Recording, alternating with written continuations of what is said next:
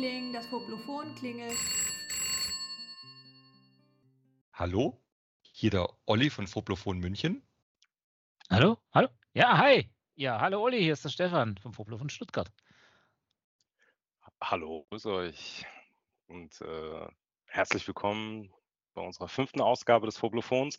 Heute geht es um ein Thema, das interessant ist. Es geht um die Komfortzone. Schön euch zu hören. Schön, ähm, wie du Komfortzone und interessant aussprichst.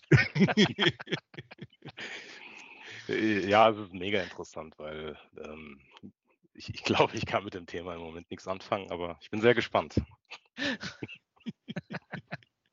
oh, das ist ja, da ist ja direkt was. Nachdem wir alle äh, eine eine große Komfortzone hatten, nämlich Urlaub, äh, auf die eine oder andere Weise. Der eine ganz im Norden, Stefan. Äh, ja. Ivan, du warst, du warst am Schwäbischen Meer, wenn ich es richtig im Kopf habe, und oh, ich ja. war tatsächlich in Italien.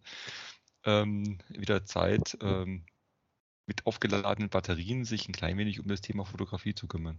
Dann machen wir das. Ja. Fangen mal an. Bringt mich in Stress hier.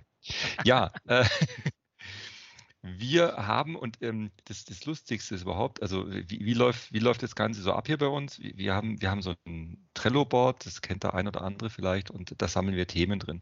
Und jeder schmeißt so ein Thema rein und dann äh, vor der Sendung machen wir so fünf Minuten Warm-up und dann schauen wir drauf. Und wir haben festgestellt, dass ähm, alle drei Blogs, die wir mitgebracht haben, so mehr oder weniger das gleiche Thema haben. Das ist purer Zufall. Ähm, vielleicht ist das ja auch Fügung oder Gabe, ich weiß es nicht. Und ihr habt schon in der äh, gehört, es geht so ein klein wenig monothematisch oder multimonothematisch um ein Thema herum. Ja, wir haben euch äh, was mitgebracht. Ich habe mal, ich lege mal vor, ich habe was mitgebracht, einen relativ aktuellen Blogpost vom äh, Jörg Schäfer, Josh Foto, der sich so mit so verschiedensten Themen beschäftigt. Äh, ich bin mir mal ganz sicher, wo ich den Jörg aufgegabelt habe. Ich vermute mal, äh, er hat irgendwo ein Blog oder irgendein ein, Twitter-Post äh, kommentiert und ich bin dann da von Hündchen zum Stöckchen gekommen und bin da im Mai auf einen Artikel bekommen, der nennt sich Du bist dein Maßstab. Ich wir werden den Link natürlich mitgeben und die geneigten Hörer können den gesamten Artikel dann nochmal nachlernen. Ähm, mich hat das, ähm, der Artikel deswegen so, so extrem angesprochen, weil er so ein klein wenig, ja, mein, mein, mein eigenen fotografischen Werdegang so ein klein wenig äh, spiegelt oder auch äh, ich mich reflektieren kann darin, ähm, indem der Maßstab an, an die Bilder und an einen selbst nicht die große Instagram-Blase ist, sondern doch vielleicht, vielleicht man selber sein sollte. Ähm, und diese, ja, ist echt so schön, gut genug Strebt nicht nach Perfektion, ihr verschwendet eure Zeit, versucht euch zu verbessern, aber Perfektion gibt es nicht. Das ist so dieser klassische, auch aus dem Zen ja gern rezitierte oder wiedergegebene äh, Spruch, der Weg ist das Ziel. Und äh, da fand ich mich so unheimlich gut aufgehoben. Und ähm, ich habe den seitdem zwei, dreimal gelesen. Ähm, finde es klasse, mal so ein klein wenig äh, ganz anders auf das Thema oder nicht anders, oder wenn jemand anders auf das Thema draufschaut und äh, fühle mich da wieder äh, aufgehoben. Der gesamte Blogpost hat kein Bild, also wir können nicht mal über Bild äh, reden. Es ist einfach nur ein schöner Text, der so ein bisschen reflektiert. Und äh, mich hat er unheimlich mitgenommen. Das finde find ich total interessant, ähm, weil mich hat der Text beim ersten Durchlesen gar nicht mitgenommen. Ich musste ihn dreimal durchlesen. ähm, vielleicht auch, weil ein Bild gefehlt hat, nein. ähm, ich, ich fand, ähm, ähm, ihn aber beim beim also, ich habe tatsächlich den Text dreimal lesen müssen und beim dritten Mal, ähm also, aber auch, weil er so tiefgehend geht. Ähm, und, ähm, ich fand besonders, ähm, den letzten Abschnitt mit „Du bist ein Maßstab“ total ansprechend, weil ähm, ich mich da so selber wiederfinden konnte mit meiner Fotografie und ich persönlich halte es ja also, wenn es um Maßstäbe geht, dann kommt man ja in der Fotografie relativ schnell an irgendwelche Fotowettbewerbe und, äh, vielleicht auch das Vergleichen, Konkurrenzdenken oder wie auch immer. Mal ganz abgesehen von diesen ganzen sozialen Mediengedöns. Ähm, und ich ich veröffentliche ja keine Bilder mehr auf Instagram ähm, aus gutem Grund und ich habe so einen Satz, den ich in meiner Bio ganz bewusst reingeschrieben habe, dass ich äh, ähm, äh, null Awards habe, also tatsächlich keinen einzigen Fotowettbewerb mitgemacht habe. Jetzt kommt man sagen, ja klar, deine Bilder sind ja auch scheiße, aber das könnte ja ein Grund sein, weiß ich nicht, aber es ist mir auch total egal, will ich damit nur sagen, ähm, weil ähm, das Vergleichen oder auch äh, die Bildkritik von anderen mir bewusst holen zu wollen, damit ich mich irgendwie verbessere oder so, kann technisch funktionieren. Ähm, aber darauf lege, dann, dann frage ich mich halt, warum fotografiere ich eigentlich? Und ich fand ähm, den Satz, du bist dein Maßstab halt ziemlich gut und auch den Text darunter, weil ähm, ich für mich einen Grund habe, warum ich fotografiere und auch den Maßstab definiere, wann finde ich ein, äh, ein Bild gut, wann bin ich zufrieden damit? Ähm, und dann brauche ich nicht unbedingt zwangsläufig weitere ähm, Kommentare, Kritiken oder auch irgendwelche Likes, damit ich dann mein Be Bild noch besser finde. Wisst ihr, was ich meine?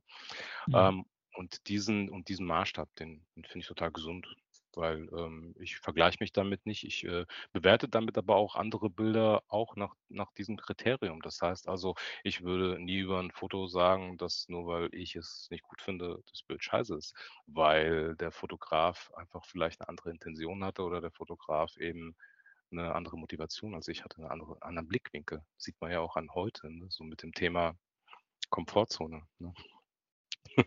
und Streetfotografie. Ich, ich sehe das ganz anders als ihr. Also sehe ich das halt auch mit der, mit der Bildkritik. Das war ja aber nur ein Punkt. Ansonsten geht der Text. Man kann, glaube ich, über diesen kurzen Text ähm, könnte man tatsächlich echt ein Buch schreiben. Also okay, er hat es aus dem Buch, ja. aber ähm, äh, ja. Wobei ich das Buch nicht kenne. Ich, ich kenne es auch nicht. Kenne es auch nicht. Aber sehr spannend, ja. Man kann darüber echt viel herausholen. Soweit erstmal. Ich fand es ich fand's tatsächlich auch spannend und es ist lustig, weil es gibt so eine Doppelung. Ähm, wir waren heute mit unseren Kindern äh, spazieren und haben mit denen gesprochen. Die sind ja so, dass man sich in denen jetzt vom Alter her richtig, richtig gut unterhalten kann und richtig tiefgehend und äh, haben uns unterhalten über ähm, Wohlstand. Und äh, Katrin hat ähm, erzählt, und ich kann es jetzt nur etwas lückenhaft wiedergeben, äh, dass äh, von, von, weil sie ist da belesener als ich, von einem äh, Philosophen, meine ich, der, der eben von dem sie gelesen hat, äh, den Ausspruch sinngemäß, ähm, wenn man sich unglücklich machen will, dann muss man sich nach oben vergleichen. Und äh, wenn man sich, äh, wenn man, wenn man das nicht tut, sondern sich bewusst macht, äh, wie gesagt, das war auf Wohlstand bezogen, in welcher, äh, mit welchem, in, in welchem Glück wir geboren sind, ähm, dann äh, geht es einem besser. Und das ist ja so ein bisschen jetzt, wenn man weggeht von diesem, von diesem äh, wirtschaftlichen Gedanken und von diesem insgesamt Lebensqualität und Sicherheit und Wohlstandsgedanken weg zu dem, zu unserem Thema Fotografie und Kreativität, dann passt es ja auch. Und das ist das, was er letztlich ja hier auch, äh, finde ich, schön raus schafft oder zusammenfasst aus dem, aus dem Buch, in dem er es gelesen hat. Ich kann schlecht unterscheiden. Er fängt ein mit, er steigt ein mit dem, mit dem Thema, wo er, mit dem Verweis auf das Buch. Ich weiß aber gar nicht, wie viel Prozent jetzt sozusagen hier Kondensat aus dem Buch ist und wie viel äh, dann noch andere Einflüsse sind, das geht, das erkennt man nicht so hundertprozentig, ist aber nicht schlimm. Ähm, was ich eben dann ganz, ganz, äh, was, was man da eben dann jetzt vergleichbar aufziehen kann, ist eben dieses, diese Idee zu sagen, ja, und das hat er ja auch getan. Wo ist der Maßstab? Wenn ich, wenn ich immer, immer nach oben gucke und immer gucke, wie hochglänzend soll es denn bitte sein? Was, was, was machen denn die, äh, du hast es mit den Wettbewerben gerade gesagt, Ivan, was machen denn die Wettbewerbsfotos und äh, äh wie, wie sieht es denn da aus? Wie stehen die? Wo stehen die? Kann ich das auch? Was, wo bin ich da schlechter? Dann, dann wird man immer irgendwie finden, dass man nicht zufrieden ist. Ihr wisst beide, dass ich im Moment gerade ähm, verhältnismäßig wenig fotografiere und eigentlich fast nur zeichne. Und das ist jetzt gerade so ein neues, also zeichne schon sehr lange, weil, es bei mir im Beruf äh, verankert ist, aber ähm, ist trotzdem gerade so ein neues Feld und äh, es gibt natürlich unheimlich, gerade da gibt es natürlich, da spielt die Fertigkeit für meine Begriffe fast noch eine größere Rolle als beim Fotografieren. Ähm, äh, und da ist der Weg noch viel weiter und gleichzeitig weiter aufgefächert, weil da gibt es da gibt's noch viel weniger ähm, richtig und falsch und, und äh, gut und schlecht, sondern da gibt es da gibt's noch einen viel breiteren Fächer, was man da alles machen kann, von äh, schraffierten Gulli-Zeichnungen bis zu, äh, bis zu, was weiß ich, auf dem Feld gemalten, impressionistischen, getupften Ölbildern. Ja, du kannst ja, äh, da, da, das Spektrum ist unendlich groß. Und das ist ja nur, das war jetzt wieder ein total alberner kleiner Ausschnitt der Möglichkeiten. Und ähm, wenn du dich da nach oben orientierst und, und oben guckst, dann ist dann, dann kann dich das auch furchtbar unglücklich machen. Und gleichzeitig, jetzt kommt die, die Wendung, wenn du es nicht tust, ist es besser. Wenn du so gar nicht nach, gar nicht guckst, was, was, wo, wie, wie der, der Raum der Möglichkeiten abgesteckt ist und wo da dein Weg drin ist. Ich, ich vermute, ich weiß, weiß, worauf du raus willst. Also wenn ich, wenn ich nichts habe, was mich ambitioniert, ja, mhm. ähm, verbessere ich mich dann. Und ich weiß nicht, ob das dieses äh, Buch ist, das ich gelesen habe. Ich habe vor vielen, vielen Jahren mal ähm, äh, ein Buch gelesen, das mein Bruder mir gegeben hat. Da ging es um, um äh, auch Lernen im weitesten Sinne im Bereich von, von, auch von Kampfkunst. Und die haben so dieses Thema Lernplateau damals ähm, sehr stark positioniert. Also du fängst was an, was zu lernen, hast sehr schnell einen Erfolg und dann verbleibt man sehr oft sehr lange auf einem gewissen Niveau, ohne sich weiter voranzuentwickeln. So, und dann irgendwann kommst du halt dann, hast du dich so weit gefertigt, dass du auf das nächste Niveau aufsteigst. Also das ist keine lineare Kurve, sondern die geht eher so in, so in Treppen nach oben. Ähm, und die, die große Frage, und die du ja gerade eben gestellt hast, ist, wenn ich jetzt nicht nach oben schaue und ich nicht zu den Meistern schaue und mich ständig mit den Meistern vergleiche, bekomme ich dann überhaupt die, die, das nächste Niveau in meinem Tun, in meinem Schaffen? Und ja, die Frage ist sehr gerechtfertigt, die du stellst. Ähm, die Frage ist, ist der Meister wirklich ein Meister oder ist der Meister ein Fake? Also ich bin mal wieder bei meinem Lieblingsthema Instagram, wo ein Großteil der Bilder, die drauf sind, ähm, an äh, nicht realen Standorten mit nicht realen Menschen, mit ähm, verschönernden Filtern oder sogar mit Photoshop stattfinden, dann vergleiche ich mich nicht mit einem Meisterfotograf, sondern mit einem Hoax, einem Betrug eigentlich. Ne? Bildgestalter, ne? wolltest du sagen. Ja, genau, mit einem Bildgestalter. Ähm, das werde ich ja nie erreichen als Fotograf, weil ich möchte ja fotografieren und nicht äh, mit dem verflüssigen Werkzeug von Photoshop äh, das Bauchspeck, äh, den Bauchspeck weg, wegschmelzen lassen und mit ausgetauschten Hintergründen oder sonst irgendwas. Also versteht, worauf ich raus will. Also mit wem vergleiche ich mich denn? Das ist das eine. Und das andere Thema, was da, glaube ich, auch anspielt, ist das Thema Frusttoleranz. Also wenn ich keine große Frusttoleranz habe, ähm, dann demotiviert eigentlich der Blick, der ständige Blick nach oben und bringt mich eigentlich nicht weiter, sondern eigentlich nur in eine Verzweiflung, weil das schaffe ich ja nie. Und also für mich ist es da ganz, ganz wichtig und das, das habe ich jetzt auch wieder gerade wieder ganz frisch und deswegen mache ich das auch. Deswegen, also ich meine, die Fotografie ist ja nicht weg bei mir, sondern äh, die ist, die ist genauso da, aber im Moment mache ich was anderes und das mache ich, weil ich da viel über die Fotografie auch wieder lerne. Also das ist, das, das ist ein gegenseitiger, sich gegenseitig verstärkender und helfender Prozess. Und beim Zeichnen habe ich jetzt eben gemerkt, war ja Urlaub, schön, hat man Zeit. Ähm, dann habe ich wirklich, aber auch schon im Vorfeld vom Urlaub habe ich angefangen, wirklich intensiver und mehr zu zeichnen. Ich hatte einfach Lust und bin dann auch in diese, in diesen Fluss reingekommen und dann haben sich plötzlich, obwohl ich das seit Jahren mache, mein Stil in den Zeichnungen Einstellungen plötzlich verändert, ohne dass ich jetzt irgendwie gesagt habe, ich mache jetzt was anderes mit Absicht, sondern ich habe einfach mehr laufen lassen und mehr gemacht und einfach mehr, mehr gemacht und dann hat es plötzlich irgendwie, ist das so ein bisschen ins Rutschen gekommen. Und habe aber auch, und das muss man dazu sagen, ich habe auch mehr geguckt. Also ich habe gleichzeitig, ähm, äh, wenn man dann mehr macht, dann ist man ja auch ein bisschen, hat man die, die, die Sensoren auch offen und habe dann auch mehr, mehr geguckt, was machen andere eigentlich so und wie machen die das eigentlich. Und ähm, also ich denke ganz, also ich verstehe diesen Artikel von dem, von dem Josh Foto ähm, und ich finde den auch gut. Ich finde besonders gut den schönen Satz, den er von Oscar Wilde zitiert, äh, sei du selbst, äh, alle anderen sind bereits vergeben.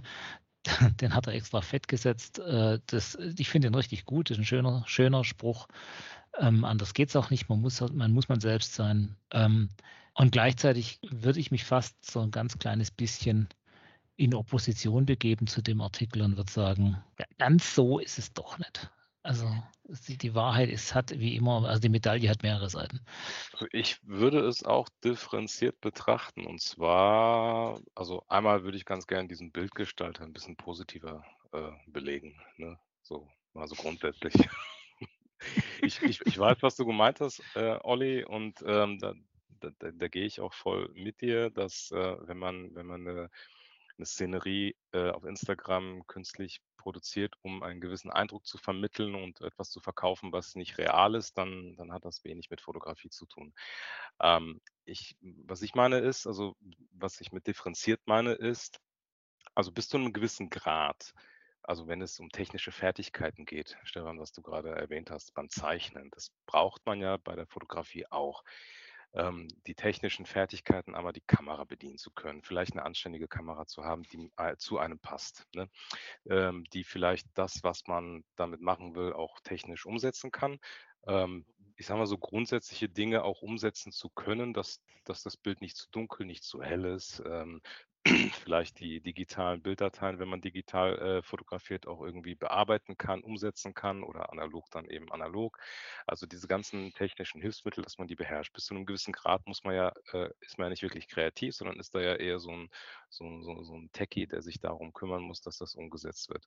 Und ich glaube, wenn man so ein, äh, die, diese Handwerkszeug, diese Grundlagen beherrscht ähm, und, und, verwenden kann, also nicht beherrscht, man muss es nicht perfekt können, aber wenn man sie umsetzen kann und das Werkzeug bearbeiten kann oder benutzen kann, ähm, dann, dann fängt ja irgendwo Kreativität an. Und kommen ja so Punkte wie Bildgestaltung, die ich absolut positiv finde, aber das ist ja ein anderer Kontext.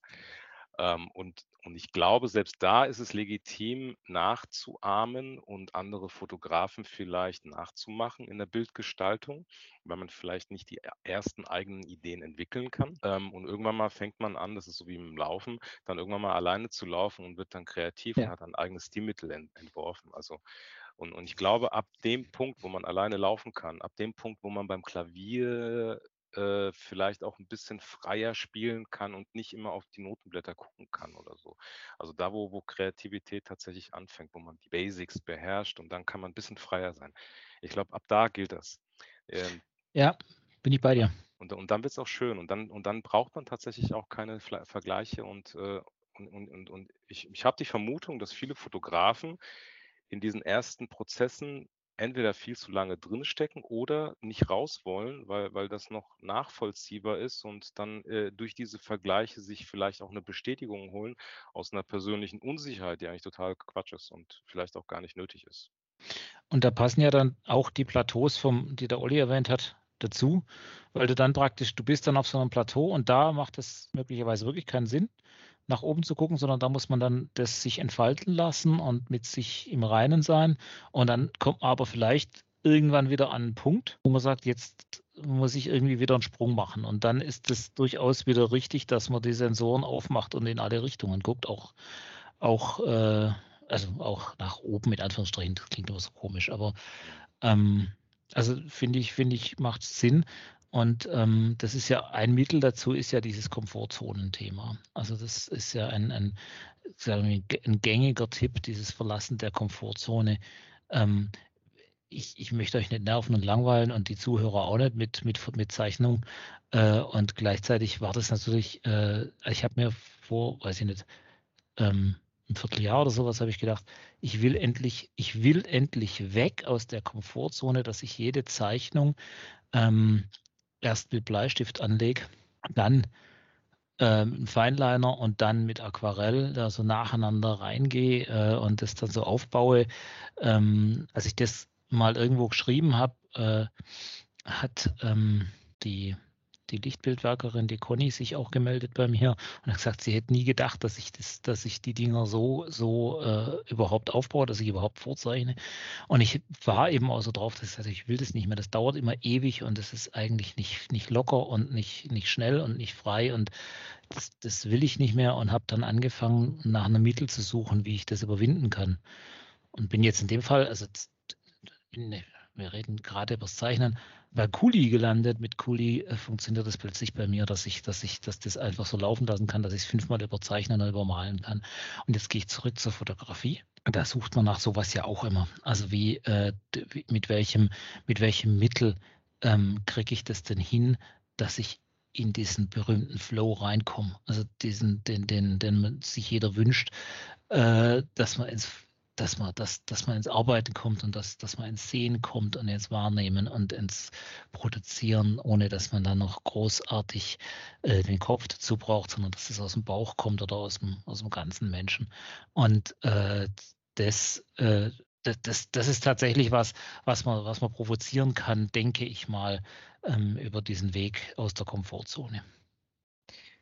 Ich glaube, dieser Flow entsteht, wenn du in der Komfortzone bist, weil da habe ich die Zeit. Wieder, wenn du wieder in der Komfortzone bist. Wenn du wieder, wenn, in, der, in der Komfortzone, glaube ich, kann man in den Flow kommen, weil du eben nicht drüber nachdenken musst und in die Panik reinkommst, welche Blende brauche ich jetzt und äh, das ist ja Gegenlicht, scheiße, da muss ich jetzt gegensteuern oder in deinem Fall, was bei dich jetzt gerade bewegt, eben äh, okay, mit dem Werkzeug kann ich das genauso erreichen, weil du weißt es jetzt einfach, du hast jetzt einfach diese Erfahrung.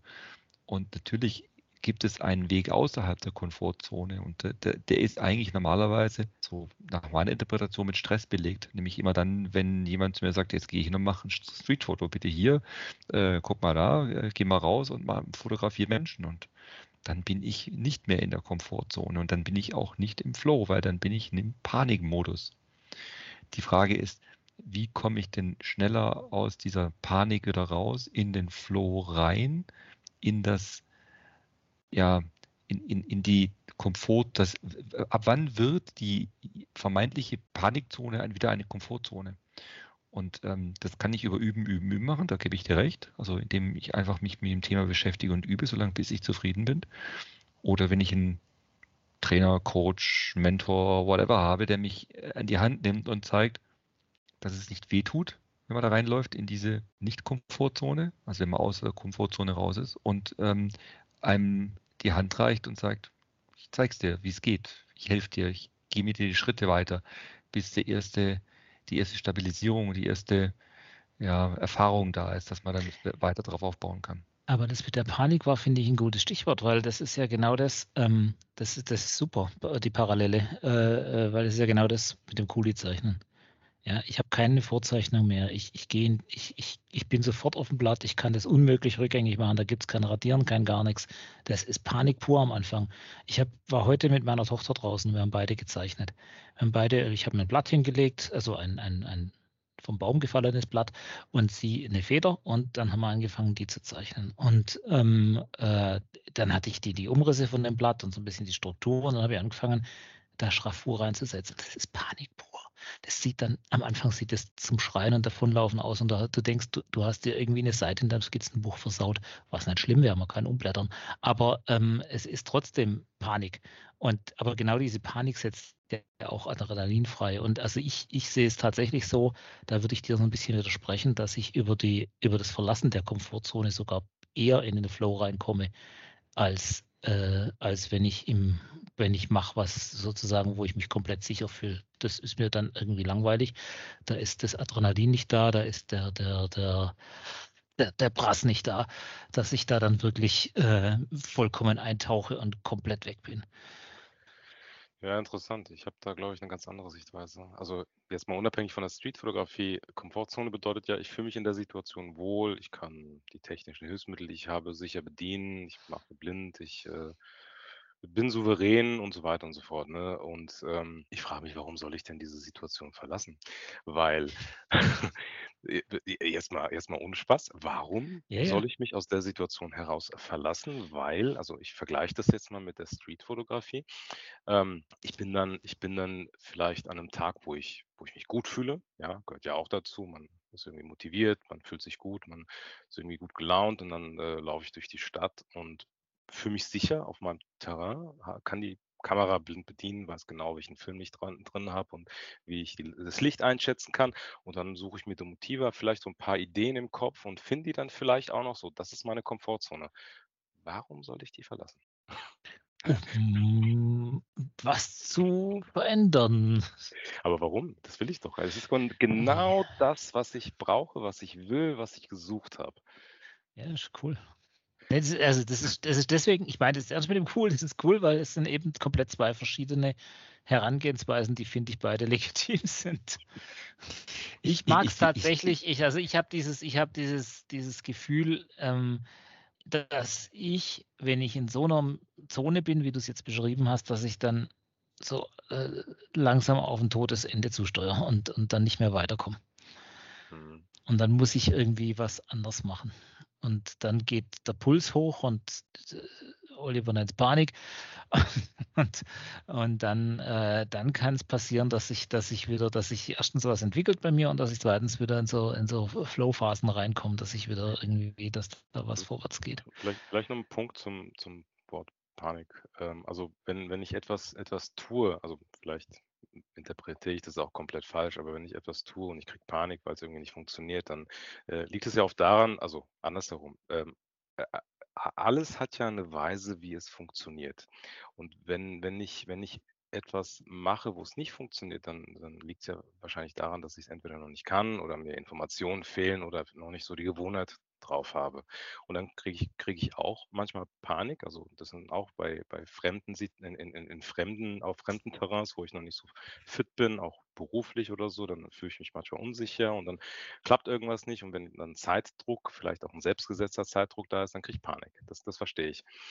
Ähm, und das ist ja dann, das ist ja dann vielleicht ähm, etwas, was ich nicht als Komfortzone bezeichnen würde, weil da ja alles andere als Komfort drin ist. Und vielleicht liegt es, liegt es dann an, an der Situation nur, dass ich dann vielleicht mir eine bestimmte äh, Sichtweise aneignen muss, vielleicht eine bestimmte Technik erlernen muss, damit ich dann überhaupt sicher und souverän dann damit arbeiten kann. Und wenn ich dann in der Situation, die ich beschrieben habe, mit den Werkzeugen, die ich habe, mit meiner Denkweise, mit, mit der Situation, mit dem Tag und so weiter, souverän arbeite, in meiner Komfortzone bin und alles habe, dann fängt bei mir die Kreativität erst an, weil, weil ich dann nämlich nicht darüber nachdenke, ob ich, ob der Film jetzt passend für das Licht ist, ob jetzt, äh, wenn ich mir nicht sicher bin, welches Motiv ich habe oder so weiter und so fort, äh, soll ich doch lieber in die U-Bahn-Station gehen oder vielleicht doch was anderes machen oder oder.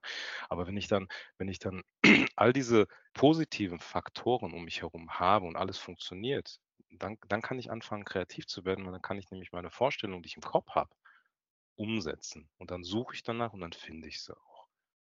Und deswegen meine Frage halt, wenn, warum soll ich denn da raus? Also ich, ich sehe das nicht als Entwicklung, also weil ich, Ich kann dir aber beantworten, die Frage. mhm, Ich glaube, das ist, ein, ist, eine, ist eine, vielleicht ist ein Stück weit eine Veranlagungssache, aber sei es drum. Ich habe ähm, ja, ich bin ja Architekt und ich habe ja eine Geschichte als, als Wettbewerbsarchitekt. Das ist lange her inzwischen, aber vor ja, 20 Jahren habe ich äh, eigentlich hauptsächlich Wettbe immer, immer fixe Abgabedaten. Da ist, Mhm. da arbeitet man immer auf ein Datum, äh, den äh, 20.09.21 zu, wo das abgegeben werden muss. Ja. Und dann muss es in der Post sein.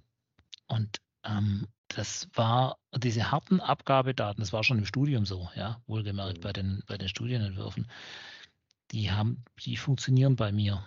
Also je, je größer der Druck dann hinten raus wird, desto besser läuft's. Also desto besser läuft der, lä- läuft die Kreativität auch. Das, das, Mhm. äh, das ist bei mir einfach so. Ich, ich persönlich kann das gut brauchen, um kreativ zu werden. Hohen Druck.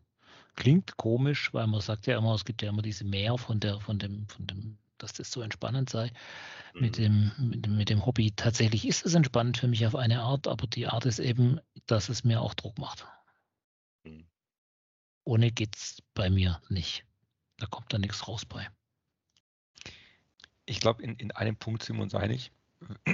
Ich kann nur was lernen, wenn ich die Komfortzone, also was Neues lernen, wenn ich die Komfortzone verlasse, wenn ich in diesen, nennen wir es mal, Panikmodus reingehe, wenn ich äh, äh, plötzlich irgendeinen unbekannten Film ein, äh, einsetze, eine, eine, eine Technik verwende, die ich bisher nicht verwendet habe. Ich glaube, nur da kann ich lernen. Beim einen erzeugt es eben Unkomfort, bei der andere kommt erst dann in die Kreativität-Modus rein. Aber ich muss rauskommen aus der Komfortzone.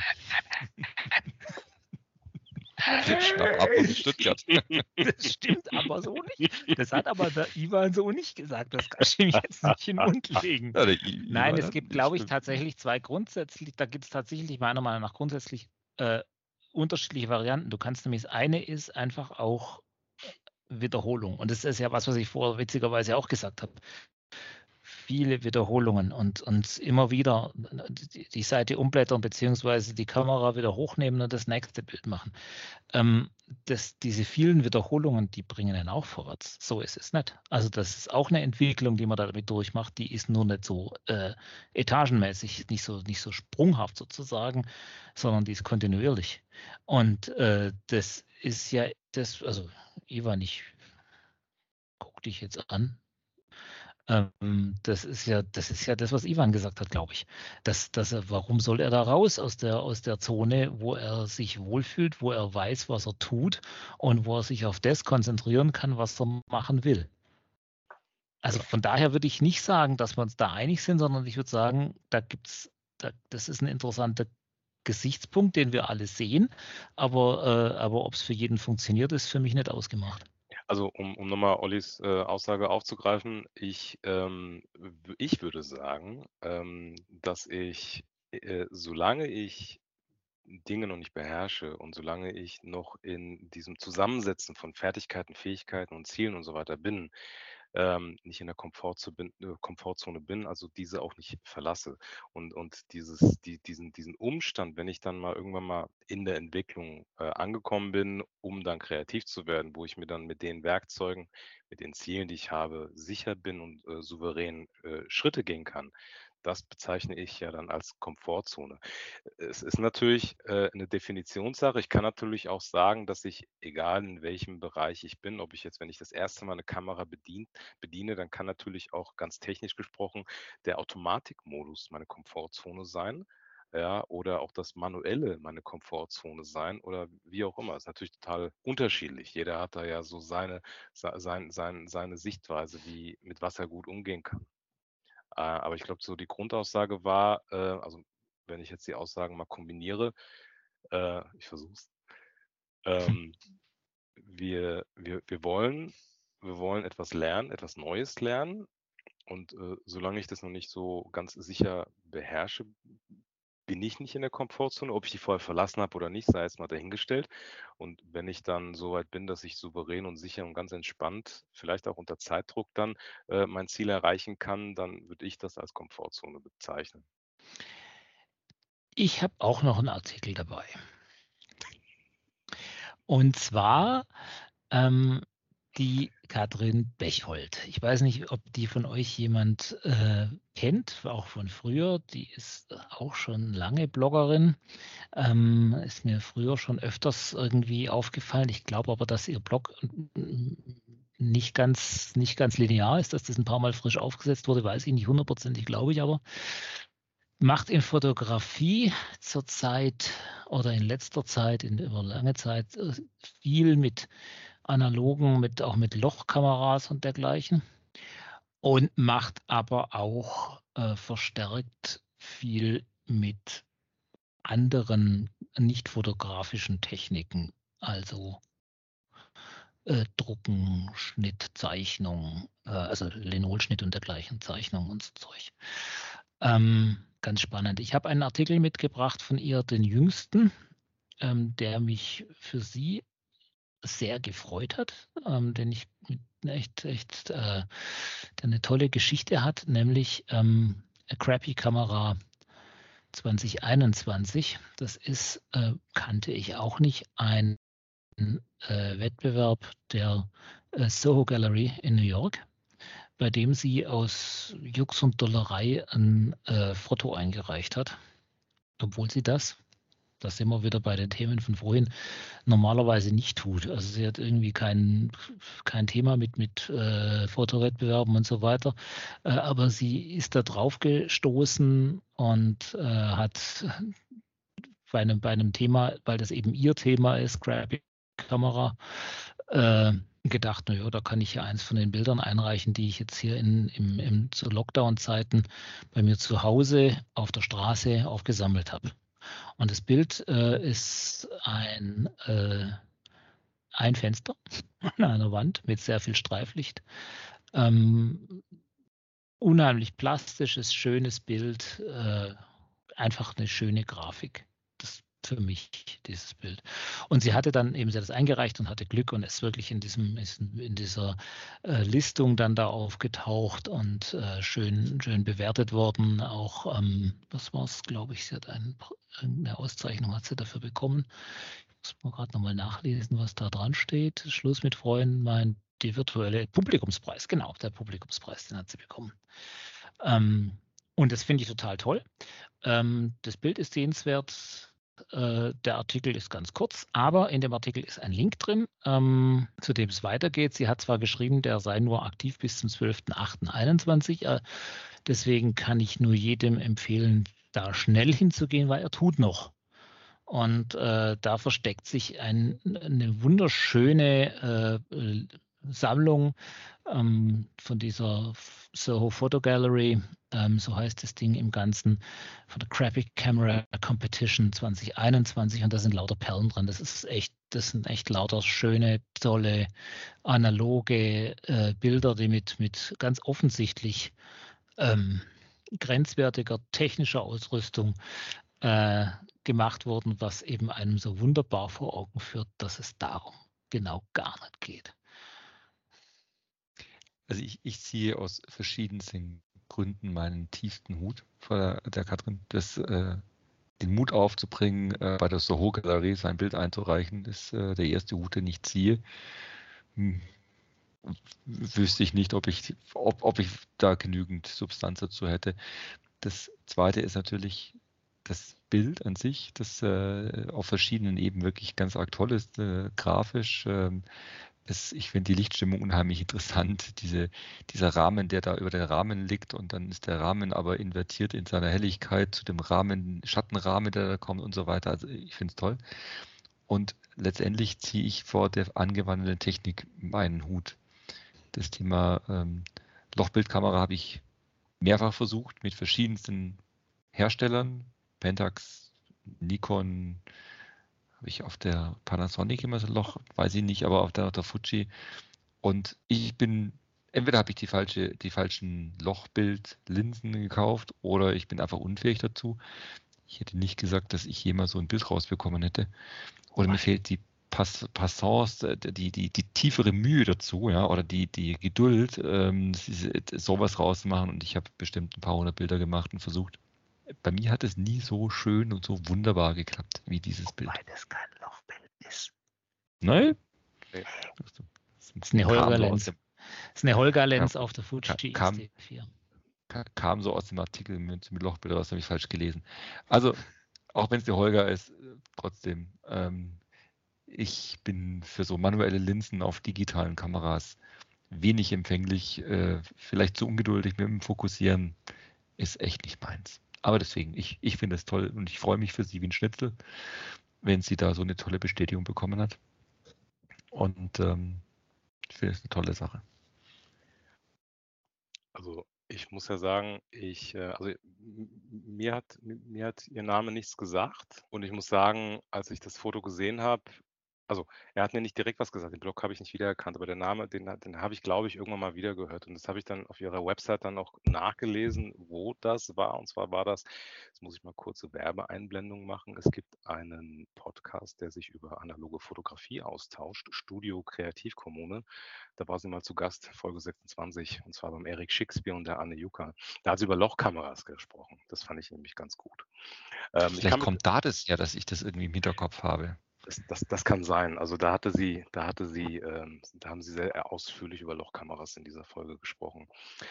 Ähm, und ich kann mit Lochkameras auch wenig in der Fotografie anfangen. Ich finde es total faszinierend und habe natürlich auch damit mal rumgespielt und jetzt auch zu, um nochmal auf das Bild zurückzukommen, diese ähm, Holger-Linse auf der Fuji-Kamera finde ich auch äh, interessant, habe ich aber so in der Form noch nie verwendet.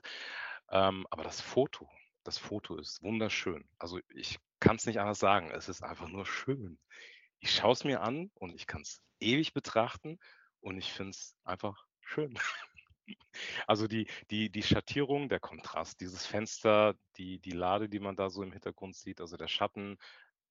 Also ich muss sagen, es ist einfach nur schön. Ähm, und zwar in, in der positivsten Form. Und ähm, ich finde es ähm, äh, super, super, super toll, dass sie da überhaupt mitgemacht hat und auch mein Respekt, dass sie sich da überhaupt getraut hat ähm, und dann aber auch gleich so einen schönen Preis abgesahnt hat. Insofern ähm, fand ich auch sehr interessant. Ähm, ich glaube, ich hätte es nicht gemacht, aber ich hätte es grundsätzlich nicht gemacht. Ich nehme auch grundsätzlich nicht an Wettbewerben teil.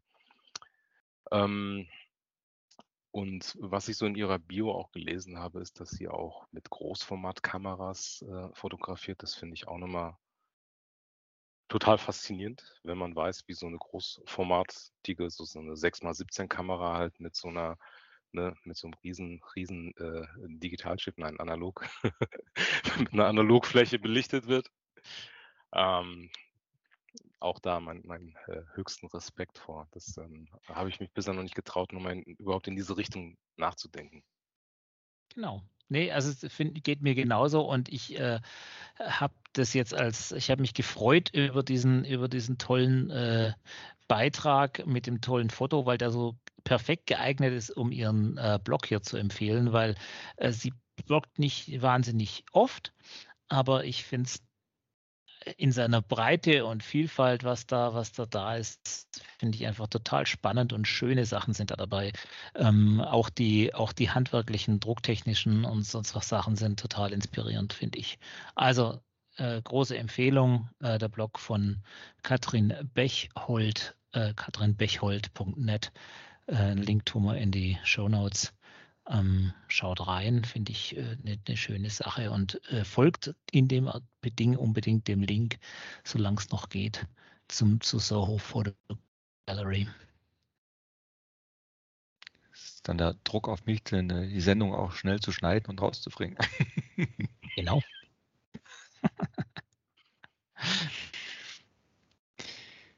Schön. Gut. Schwarz-Weiß geht's weiter. Schwarz-Weiß geht weiter. Geht's weiter. Ich habe auch einen Artikel mitgebracht. Ähm, da geht es thematisch um Streetfotografie. Ähm, und ich muss ehrlich sagen, ich kenne den Fotografen nicht. Das ist äh, Jörg Deisinger, ähm, äh, der wohl in der Nähe von Nürnberg und auch in Thailand wohnt. So halb, halb irgendwie, habe ich so rausgelesen.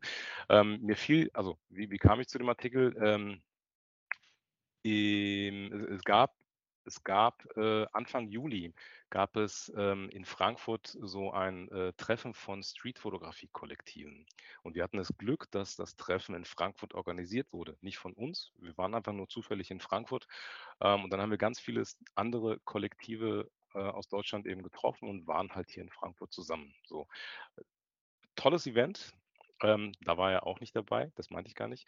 Ähm, jedenfalls haben wir danach so eine WhatsApp-Gruppe gegründet und äh, äh, da waren, da, da, gibt es, ich weiß nicht wie viele, 80, 90 oder so äh, Street-Fotografen aus Deutschland und er war da mit dabei und hatte mal einen YouTube-Link geteilt, ähm, wo er auf eine Ausstellung von sich dann eben aufmerksam gemacht hat. Und da habe ich das dann gesehen und da, so kam ich dann auf seinen, auf seinen Blog. Und ähm, der Titel Chinatown, Schwarz-Weiß, äh, Bruchstücke aus einem bunten Leben beschreibt ähm, wahrscheinlich so sein, seine nähere Umgebung, wo er dort eben äh, wohnt in dem Viertel und zeigt ähm, wunderschöne Schwarz-Weiß-Bilder von der näheren Umgebung, die ich, ich will es jetzt gar nicht werten, einfach so ist, wie sie ist, ob das jetzt äh, ob das jetzt, ähm, ich sag mal, ein Markt ist oder ob man dann eben auch ähm, obdachlose Leute dort sieht. Ich weiß, das ist ein ganz eigenes Thema, zu dem ich normalerweise auch einen ganzen Kontext, lasse ich das jetzt einfach mal unkommentiert. Ähm, was mir besonders gefallen hat bei diesem ähm, Blogartikel, ist die Art und Weise, wie er beschrieben hat und äh, was er eben erlebt hat und wie er fotografiert hat. Und zwar würde ich fast schon sagen, es ist, ist es wie, wie ein kleiner Romanauszug. Also wenn er so weiterschreiben würde, könnte er ganz locker einfach äh, einen Roman daraus machen und irgendwie äh, das Leben eines Streetfotografen in, in Thailand oder so ähnlich nennen. Ähm, aber er hat eine echte Begabung, mit Worten umzugehen und ähm, diese, diese Geschichte allein mit den Worten zu beschreiben und zu ähm, gestalten und die Bilder, die unterstützen den Text. Das fand ich sehr interessant. Das ist bei Streetfotografen sehr selten. Also es ist ohnehin selten, dass Streetfotografen bloggen also im deutschsprachigen Raum. Und dann jemanden zu finden, der mit den Worten so umgeht, wo die Bilder einfach nur eine unterstützende Wirkung haben, das finde ich total faszinierend. Also ihr müsst euch den Artikel unbedingt mal durchlesen und dann die Bilder auf euch wirken lassen. Ähm, das hat mir sehr gut gefallen und ähm, ich finde auch die Art, wie er in die Motive reingegangen ist, sehr interessant, weil ähm, er sehr weitwinklig reingegangen ist. ich finde 28 mm in der Streetfotografie schwierig. Also ich persönlich kann das nicht. Ähm, und natürlich hat es mir auch gefallen, dass er unter anderem auch analog fotografiert hat. Ähm, aber das ist so nebenbei. Das äh, ist jetzt nicht wirklich ein Kriterium.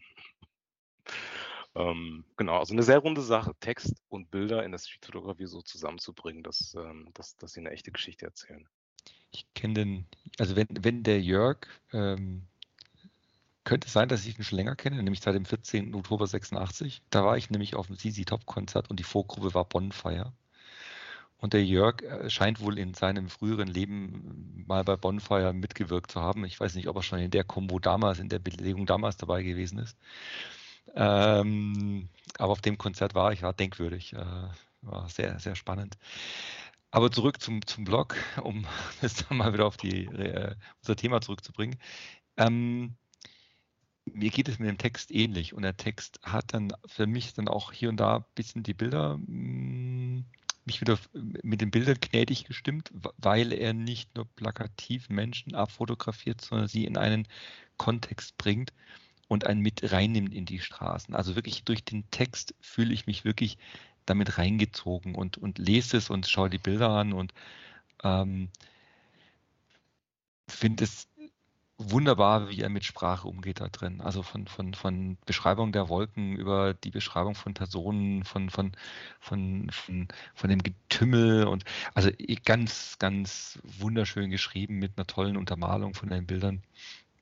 Ähm, und mein absolutes Lieblingsbild ist der Apfelverkäufer mit dem SWAT-Cappy. Äh, ähm, das ist so stark von, von der Aussage her ähm, und so mehrdeutig ganz toll. Also ich habe mich sehr gefreut, dass du den Link geteilt hast und ich werde ihn definitiv in mein RSS-Feed aufnehmen.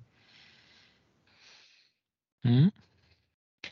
Ich habe, ähm, ich, kann es jetzt nicht ganz sein lassen, Ivan, was du, was du vorher angesprochen und dann ausgeklammert hast. Du hattest äh, zumindest bei mir kurz einen Aussetzer bei dem wichtigsten Teil dessen, was du gesagt hast, nämlich dass du eine, äh, für mich wichtigsten Teil an der Stelle, äh, äh nämlich dass du da durchaus zwiespältiges Verhältnis hast zu äh, Fotos von Menschen in Not. Ähm, das ist das, was mich, was mich bei, den, bei dem Artikel, äh, zu dem ihr viel Richtiges beide schon gesagt habt, was ich nicht wiederholen muss, äh, tatsächlich gestört hat. Ich fange beim Positiven an. Mich hat das, wir haben mich, ich hatte Text und die Bilder ähm, ganz stark mitgenommen, mitgenommen äh, tatsächlich wieder auf die Reise. Es ist bei mir auch schon eine ganze Weile her, dass ich äh, mal in, in Thailand war und äh, Kambodscha, äh, das äh, zwei Jahre später und gerade an Kambodscha erinnert es mich sehr, ähm, obwohl es Thailand ist. Aber äh, da, da, hat, da schlägt es bei mir mehr Brücken. Das war aber für mich der damals der intensivere von den beiden Aufenthalten daher ähm, liegt es wahrscheinlich daran, also an mir, nicht an den Bildern. Ähm, was mich aber tatsächlich, was mich aber tatsächlich stört und irritiert bei manchen Bildern, und das ist interessanterweise die Minderheit der Bilder, es ist aber im Text äh, fast, die, fast die, der überwiegende Teil, äh, sind die Bilder, die von, von Not und Armut äh, und von, von Menschen in Not und Armut handeln, ähm, die einerseits natürlich eigentlich eine Stimme brauchen. Also das ist ja immer der Zwiespalt, in dem man da steckt. Ähm, und andererseits äh, man eben immer so an der Grenze ähm, ist, ich möchte da keine hässlichen Wörter verwenden, aber dass man eben nur schaut und nicht nichts tut. Ja, und, und an dem Schauen sozusagen, an das Schauen genug ist. Das, da da habe ich, äh, da ich ein bisschen Bauchweh damit. Ähm, aber das ist tatsächlich, ich habe es gesagt, das ist die Minderheit der Bilder. Die, die Mehrheit der Bilder äh, zeigt ganz andere Situationen, zeigt einfach das, das sozusagen pralle Leben. Ähm, äh, und finde ich, die finde ich ganz toll. Ähm, was zum Fotografischen zu sagen ist, bei einigen Bildern ist es mir persönlich zu digital. Du hast zwar vorher gesagt, er fotografiert offensichtlich auch analog, hat wohl eine Minolta äh, mit dabei, mit, äh, hat auch genannt, welche Filme.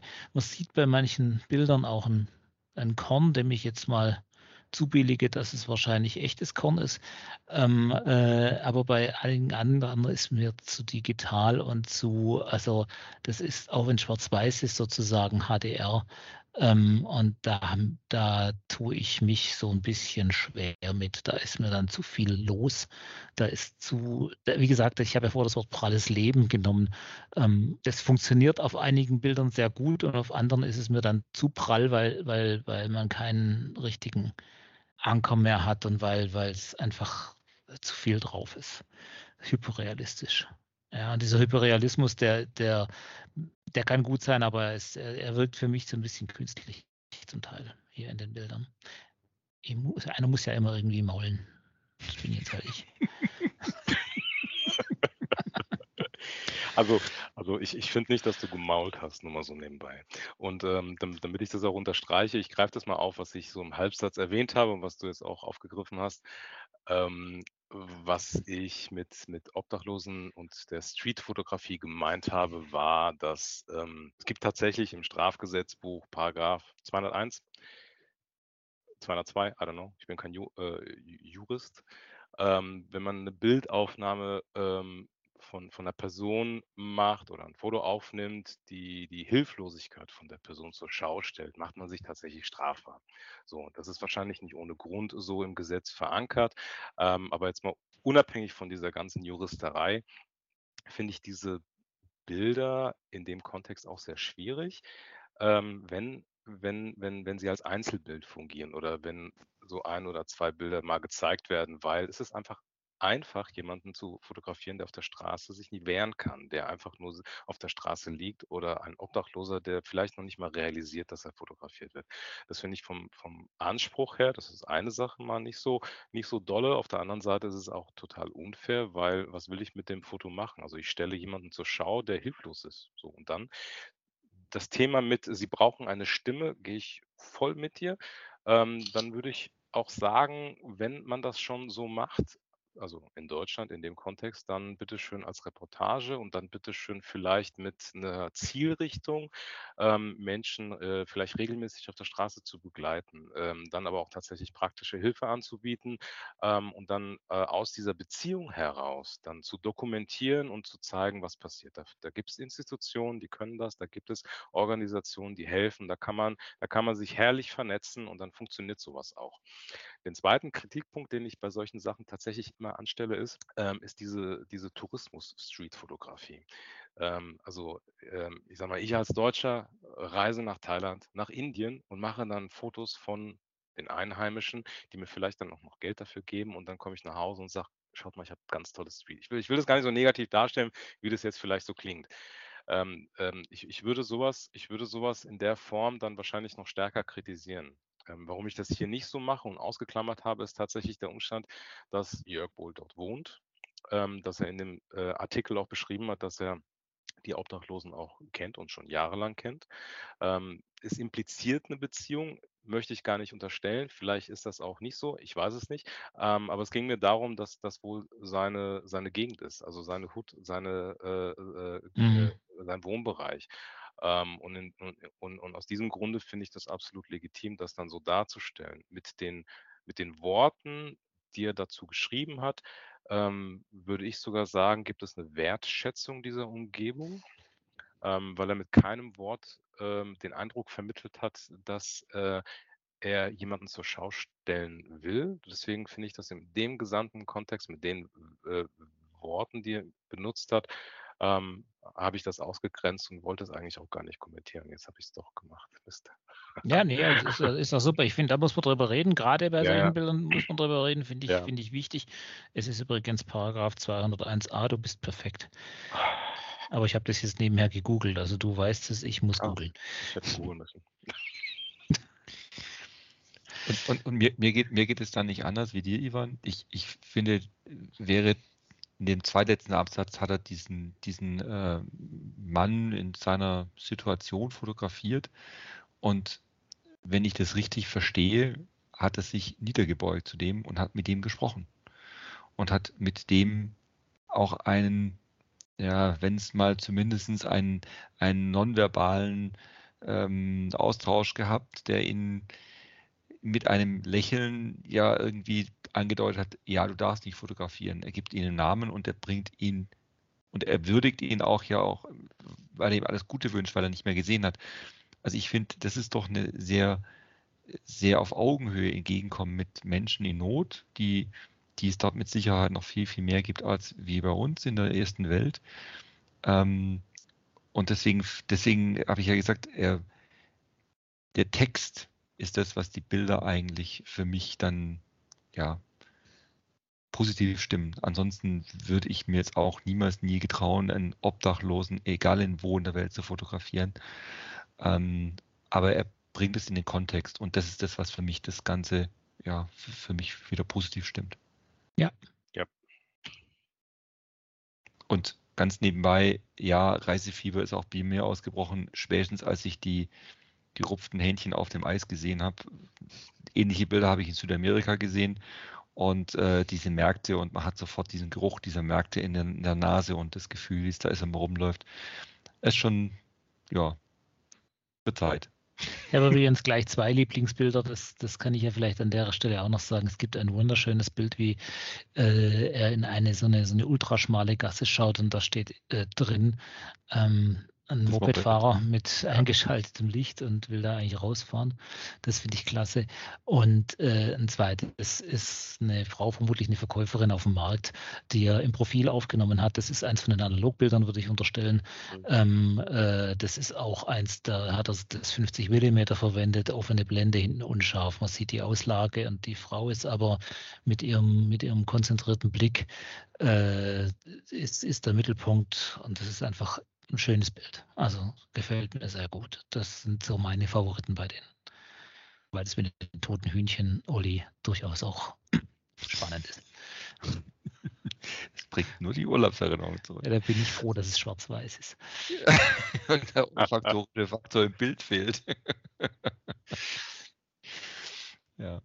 Ähm, um, um jetzt nochmal das Thema von vorhin aufzugreifen, da- das sind allesamt Bilder und ich bin mir nicht sicher, wie, wie das jetzt hier kulturell in Südostasien verankert ist, die, die ich nie, nie, nie gemacht hätte, weil das so weit, weit, weit aus meiner Komfortzone heraus ist. Und ähm, ein paar szenische Bilder, äh, sagen wir mal, diese eher subjektive Fotograf Reisefotografie, also dieses Gebäude mit den ganzen Kabelgewirr oder ähm, die, die, diese Hähnchen, diese Hühnchen oder sowas, ja, sowas würde ich auf einer Reise fotografieren.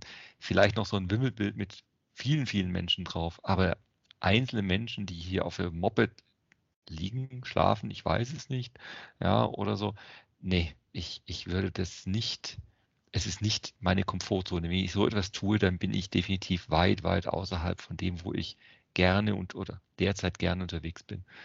Und ähm, tue mir mit solchen Bildern immer sehr schwer, sie zu machen und noch viel mehr sie zu zeigen. Das ist hundertprozentig so und umso mehr äh, muss ich jetzt freimütig zugeben, wenn man zu Hause ist.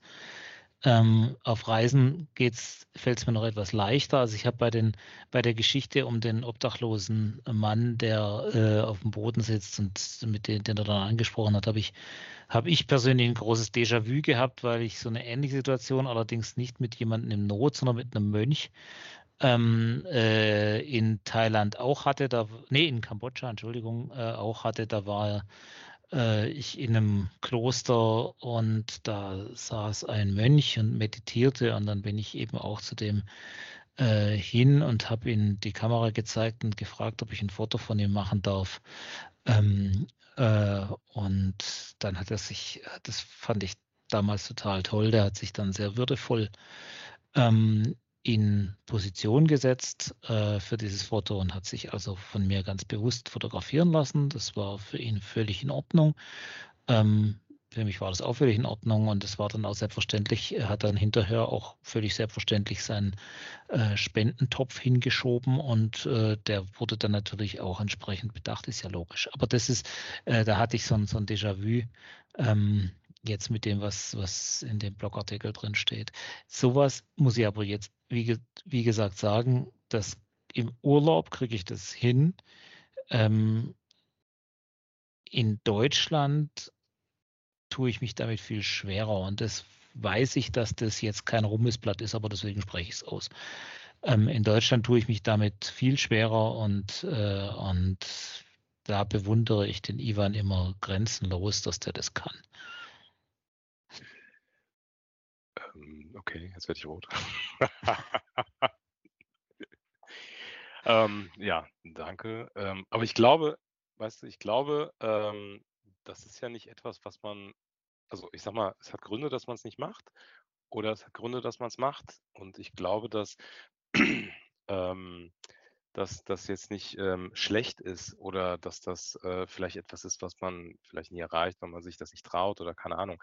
Ich hätte wahrscheinlich Probleme irgendwie ähm, anderen Bereich zu fotografieren, den ich nicht kann, einfach, ja. Also das ist halt, ich glaube, wenn man weiß, warum man fotografiert und seinen Bereich gefunden hat, dann spielt es keine Rolle, ob man sich in so einen Bereich nicht reintraut oder nicht. Und ähm, ich weiß auch gar nicht, ob ich in Höchst äh, hier in Frankfurt äh, auf so einem Wochenmarkt dann auch solche Bilder machen würde, wenn ich ehrlich bin. Ähm, ich kann wahrscheinlich in Thailand auf so einem Wochenmarkt viel einfacher fotografieren als ja. hier in Frankfurt definitiv, ja. ja. Ähm, das sind dann halt nicht die Zielmotive, die ich hier in Frankfurt habe. Das sind dann halt andere Motive, wo, wo es dann auch thematisch vielleicht etwas, äh, etwas anders funktioniert. Wenn ich in, in einer anderen Stadt bin, auch in Europa, vielleicht in London auch so auf so einem äh, Wochenmarkt, dann funktioniert das interessanterweise auch anders, aber da ist es, da ist es dann auch ähm, ein bisschen turbulenter als hier in Frankfurt wenigstens, ja. Also da sind die Leute, da stehen sie halt auch Schlange und äh, gucken einen schon von 20 Meter an, wenn man da ankommt am Stand ähm, und, und rufen fast schon, ja, so ähnlich. Ja, also ich will damit sagen, ja, mir wird es hier in Frankfurt genauso gehen. Das ist das ein Thema, das mir bei den, was mir bei den Bildern auch aufgefallen ist. Die, die, die ignorieren ihn als Fotograf. Also entweder hat er so, ein, so, eine, so, eine, so eine Unsichtbarkeitskappe an, ja, so einen Stealth-Anzug, oder, oder es ist kulturell und ich war nie in Südostasien, deswegen kann ich es nicht beurteilen, äh, diesen Menschen einfach sch schlicht und ergreifend Wumpe, was der da treibt auf, dem, auf der Straße. Ist sehr wahrscheinlich kulturell bedingt. Also ich, ich kenne nur die europäischen Städte und wenn ich mir so London und äh, Dublin mal so als Vergleich annehme, da sind die Leute auch wesentlich entspannter. Oder in Paris habe ich auch so erlebt, dass die Leute entspannter sind, wenn man sie fotografiert. Da kommt man sogar mit den Leuten ins Gespräch, wenn man eine Kamera auf sie hält. Äh, also in äh, sympathische Gespräche. Ähm, und in, in, London ist es vielleicht der Tatsache geschuldet, dass sie da gar keine Zeit haben, um irgendetwas wahrzunehmen. Ja, also da sind sie noch weh. Also London ist unglaublich hektisch. Und vielleicht ist es dort ähnlich. Aber ich glaube, das ist auch die Mentalität dort. Glaube ich auch, ja. ja. Würde ich bestätigen. Tja, hm. da wird es langsam wieder rund, oder? Unsere Sendung. Wo stehen wir denn zeitlich? Äh, über eine Stunde, glaube ich. Ich äh, habe ja schon vorher angefangen aufzuzeichnen, von daher äh, ist es, glaube ich, eine, eine lange Sendung mal wieder. Ähm, wir hatten auch eine längere Pause. Darf man die auch in, in drei Häppchen dann genießen oder so. Und äh, wir schauen einfach, dass wir bald mal wieder zusammen telefonieren. Ja. Wo wir drei neue Blogs, die wir irgendwie finden. Oder die, un oder die uns finden. ja, schön. Dankeschön. Hat wie immer Spaß gemacht. Ja, definitiv war schön, euch zu sehen, zu hören und äh, zu quatschen über diese Dinge und dann nebenbei aufzunehmen. So, ne? dann euch noch einen schönen Abend. Bis bald. Servus und Goodbye. Bis ja, bald. Dir auch. Tschüss. Ciao.